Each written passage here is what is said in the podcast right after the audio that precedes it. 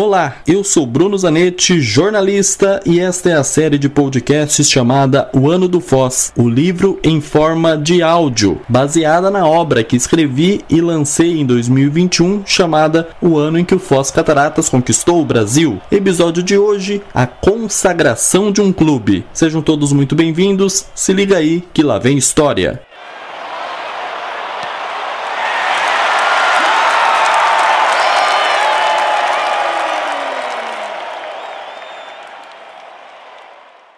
26 de novembro de 2011. Final. Jogo de volta. Estádio Pedro Basso, em Foz do Iguaçu.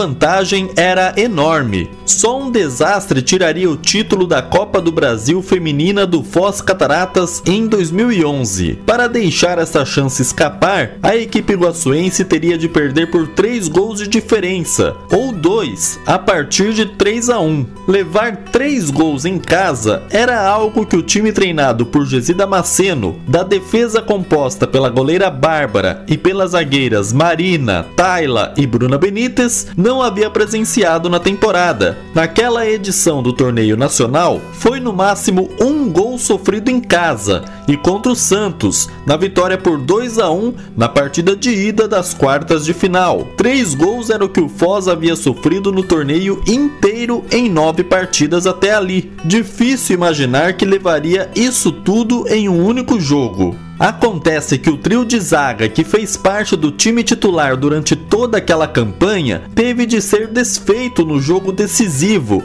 valendo a taça. Na segunda partida da final, no estádio Pedro Basso, a zagueira Marina estava suspensa por ter recebido o terceiro cartão amarelo na primeira partida da final em Pernambuco e não jogou a partida de volta. Com isso, Damasceno se viu obrigado a mudar o planejamento e o esquema tático que vinha utilizando no torneio, o 3-5-2, com três zagueiras, cinco meio-campistas e duas atacantes. O treinador puxou a então volante Renata Costa para a zaga, ao lado de Tayla, e Bruna Benítez, antes zagueira, virou lateral esquerda naquela partida. Aqui um adendo para contar um resumo da história de Bruna Benítez. Nascida em Cuiabá, capital do Mato Grosso, no dia 16 de outubro de 1985, Bruna iniciou sua carreira no futebol aos 21 anos, no Mato Grossense Misto, em 2007. Conquistou a Copa Mercosul no ano seguinte e em novembro de 2008 foi jogar no Comercial comercial.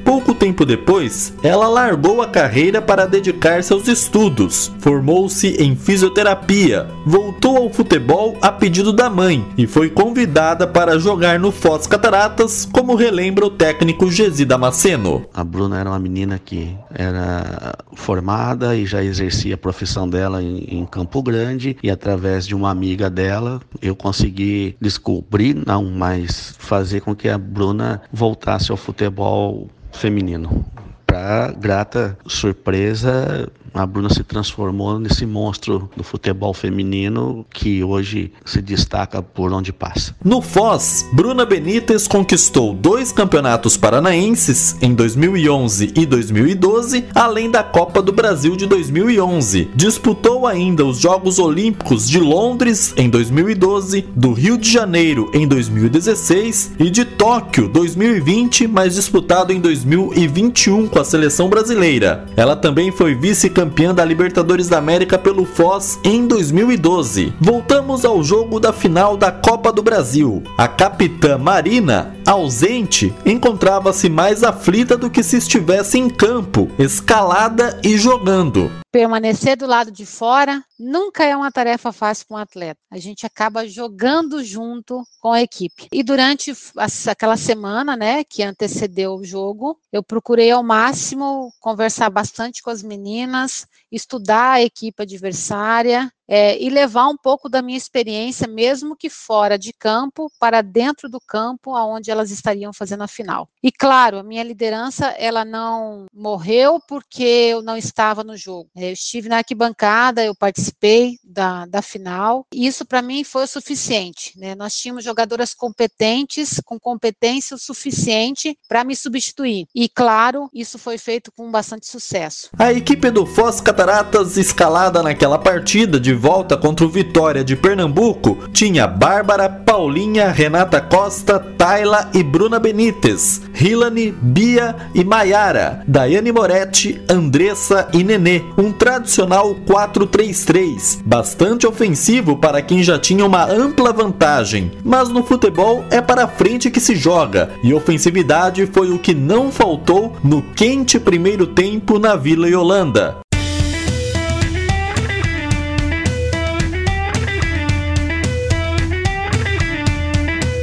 O time da casa não podia ver um espaço, uma brecha na zaga, que as atletas já arriscavam um chute para o gol, como deve ser nesse esporte. Muito melhor do que equipes que ficam somente trocando passes, tendo mais posse de bola que o adversário, porém não finalizando. Chega a ser irritante dar nos nervos isso. Com aquele time feminino do Foz não era assim. Afinal, as jogadoras não tinham medo de arriscar, assim como o Nenê arriscou para a defesa em dois tempos de Thaís Picarte. Em outro chute de fora da área, dessa vez de Maiara, a zagueira Zizi tentou interceptar, bloquear o chute ou até mesmo mandar a bola para fora. Fato é que ela acabou desviando no pé da zagueira adversária e por pouco não enganou a goleira do time pernambucano, quase fazendo um gol contra. Só dava Foz. Em outro lance, Nenê se livrou da marcação dentro da área e mandou um chute forte para a defesa de Thaís. No rebote, Daiane Moretti tentou roubar a bola, mas a goleira se recuperou a tempo,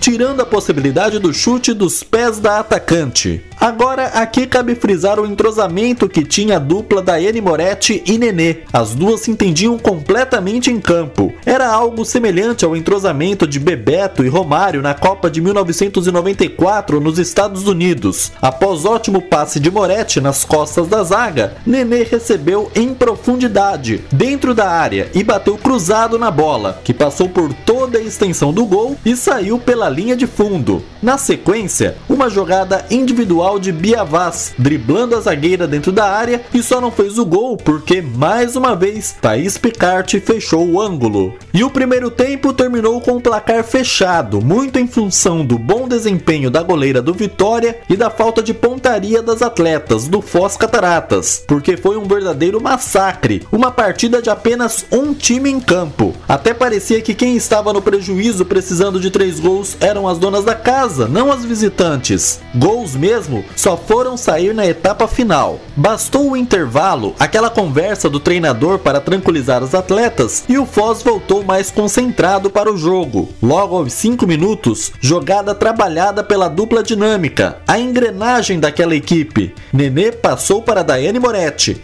A atacante, mesmo de costas para a marcação, devolveu de primeira para Nenê, no lado esquerdo do ataque, e ela não teve dúvidas. Mandou por cobertura, deu uma cavadinha encobrindo Thaís Picarte. Era a única maneira de superar uma goleira que parecia insuperável. Gol do Foz! O caminho para o título inédito estava aberto. O placar agregado era de 3 a 0 e Carlos Martins contou dessa forma o primeiro gol na Rádio Cultura com reportagens de Thiago Teles e Sidney Busanello. Encosta pela intermediária, bate para Andressa, fugiu com a bola, Pia pediu pela direita, prendeu Andressa, não tem opção de jogada, agora sim abriu o compasso, Nenê pediu pela direita, pediu e recebe, trabalha, entre duas, engrenou a primeira, vai embora, fugiu pelo meio, Nenê, o desenho é bom para Daiane, devolveu para Nenê, saiu na cara do gol, dominou por cobertura na rede!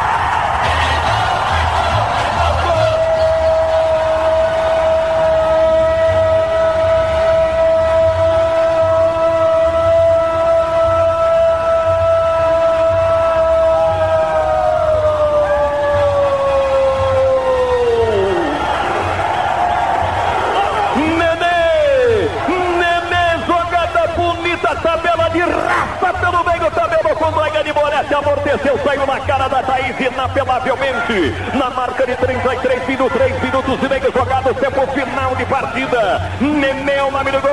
Nenê é o nome da alegria. Retribuição da Daiane Moretti, recebeu dois a Nenê lá em Vitória, deu um passe de volta aqui. Estabelece o gol que pode ser o gol que sacramenta o título do Paz. Etapa complementar de partida, Nenê. Você tira a emoção do coração da galera, Nenê. Olha a festa da torcida do Paz aqui no Pedro Pasto. Placar bonito apontando Paz 1. Vitória 0, detalhe do gol que você viu, Thiago.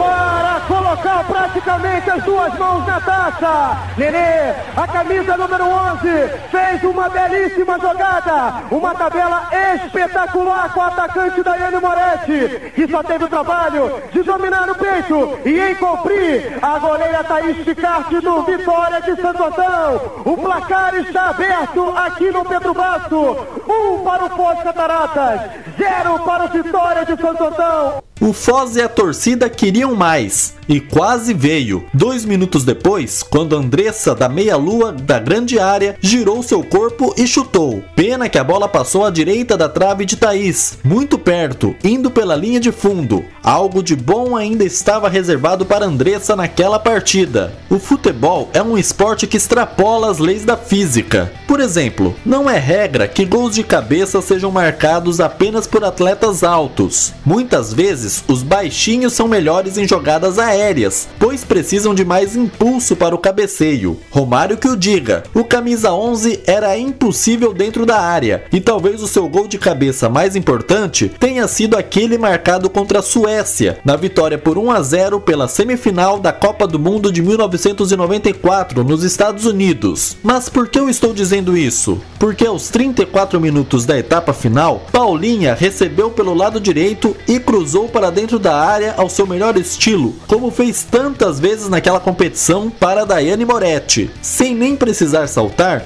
a atacante levantando de leve a perna direita para movimentar a cintura, ela cabeceou a redonda que passou pela Thaís Pircarte e foi parar no fundo da rede. Era o segundo gol do Foz, confirmando cada vez mais a profecia do narrador Alessandro Cunhasque no jogo de ida. Atenção, torcedor de Foz Iguaçu! Atenção, torcedor iguaçuense! Prepare a festa que a equipe do Foz Cataratas, a equipe das poderosas, vai ser campeã da Copa do Brasil! Ouça o segundo gol na narração de Carlos Martins pela Rádio Cultura. Cronômetro do Scratch de Ouro marcando 34 minutos e meio. Tempo final de partida. Que bola recebe a Paulinha pela direita. Ela foi, armou, cruzou para boca do gol para Daiane Moretti de cabeça na rede.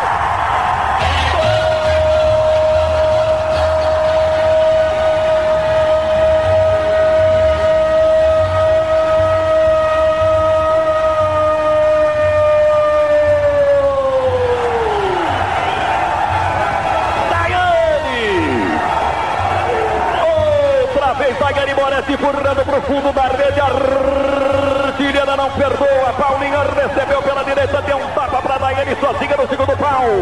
Na marca de 35 minutos jogados. Tempo final de partida. Daiane Moretti, artilheira absoluta do time. Foi lá, empurrou para o fundo do barbante. Balança a rede pernambucana.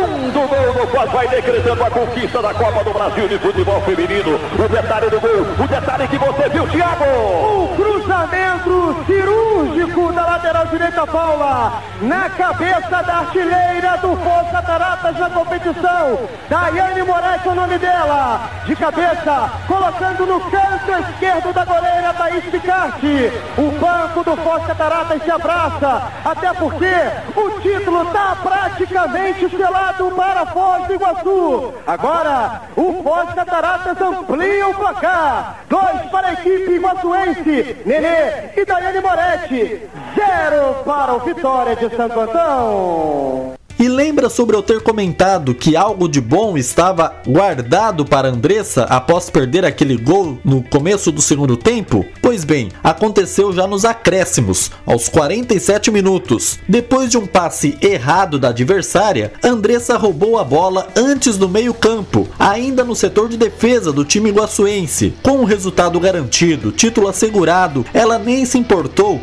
ou nem lembrou que o esporte que pratica é coletivo, não faria diferença, afinal ela tinha espaço e liberdade para isso. Foi carregando a bola e fez a proeza de, no mesmo lance, driblar duas vezes a mesma zagueira adversária e, de pé esquerdo, despejou um dos principais chutes de sua carreira. De fora da área, a bola foi com toda a força, levando com ela o incentivo de mais de 2 mil torcedores que lotaram as arquibancadas e arredores do estádio Pedro Basso e foi parar no ângulo de Thaís Picarte, fechando o placar em 3 a 0, garantindo o primeiro título nacional de um esporte coletivo de Foz do Iguaçu em muitos anos. Campanha brilhante e impecável nesta Copa do Brasil de futebol feminino. Jesus Damasceno chorando. Coroando com êxito, coroando com uma vitória extraordinária até agora de 2 a 0 em cima do bom time do Vitória. E não desiste a equipe do Foz. Olha, Andressa dominou pelo meio.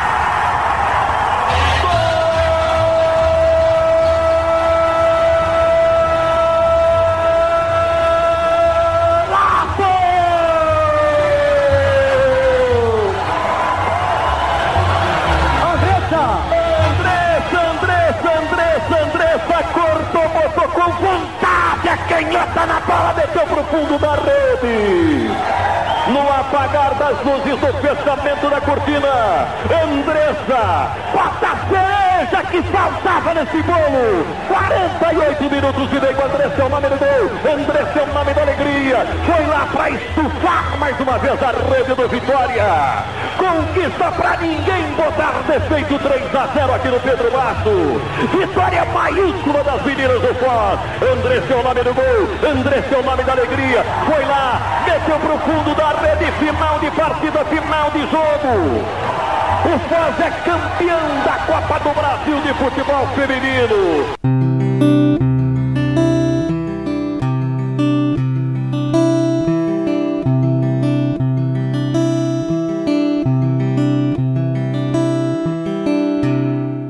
Felicidade de Andressa foi tanta que na euforia ela até tirou a camisa para comemorar com as suas companheiras de time. Por baixo vestia um top, desses de academia. A única maneira de entrevista que eu consegui com a atacante Andressa Alves para escrever o livro O ano em que o Foz Cataratas conquistou o Brasil foi através da assessoria de imprensa que me mandou as entrevistas, né, as respostas das entrevistas através de texto. Eu reproduzo agora aqui no nosso podcast o que ela respondeu sobre esse que talvez tenha sido um dos seus gols mais importantes da carreira. Abre aspas, com certeza um dos gols mais bonitos que já fiz na carreira. E fazer na final, a sensação é incrível. Vou sempre lembrar. Fecha aspas. Apito final e festa no gramado. As poderosas do Foz eram campeãs da Copa do Brasil. Mais do que isso, elas garantiram vaga para a Libertadores da América de 2012. Mas isso já é uma outra história.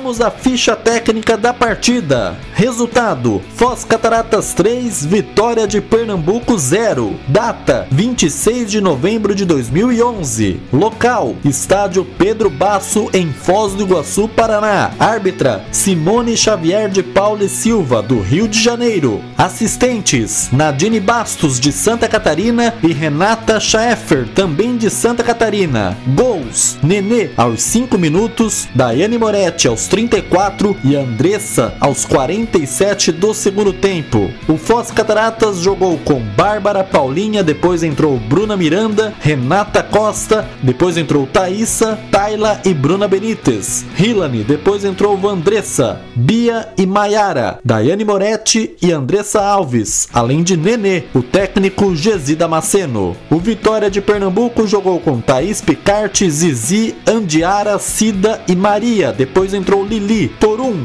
Bia, Amanda e Carol Baiana, depois entrou Patrícia, Kathleen e Taizinha, o técnico Clayton Lima. E chegamos ao final de mais um episódio, o penúltimo até aqui. Agradeço a todos vocês que tiveram a paciência de escutar até este episódio. Eu me chamo Bruno Zanetti e essa é a série de podcasts chamada O Ano do Foz, o livro em forma de áudio. Podem mandar elogios, críticas ou sugestões para brunozanetti1 gmail.com gmail.com. Você pode também interagir comigo através do Twitter e Instagram pelo arroba Bezanete com dois T's e E no final. Um grande abraço a todos e até semana que vem no último episódio.